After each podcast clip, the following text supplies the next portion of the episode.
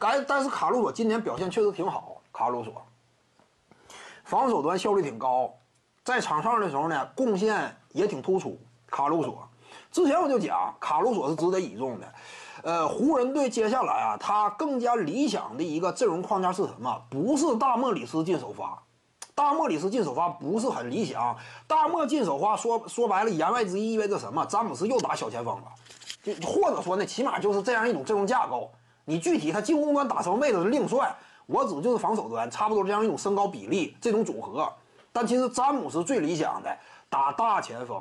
这就目前的时代风向嘛，这种风向在二零一零年之初就已经刮起了。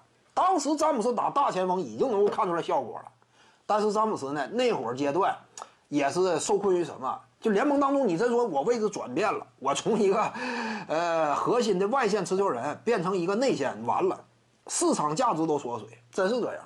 迈克尔乔丹得分后卫，科比布莱恩特也是后卫，起码锋位摇摆人，这都无所谓。你这说一下变成这个内线了，完了，你包括奥尼尔、霍华德之类，哪有多高商业价值？蒂姆·邓肯差不多最近二十年第一人，有商业价值吗？哎，不包括勒布朗·詹姆斯在内，你商业价值都不高嘛。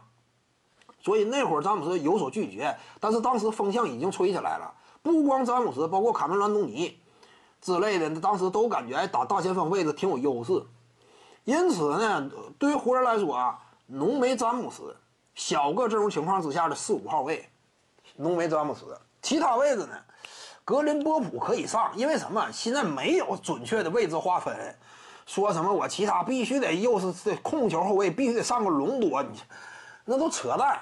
就是什么，五个锋线都不怕，因为詹姆斯只要在进攻端持球一点问题没有，防守端呢，我争取每个位置身高力量最好都压制你，这是最理想的。卡鲁索防守效果不错。徐静宇的八堂表达课在喜马拉雅平台已经同步上线了，在专辑页面下您就可以找到它了。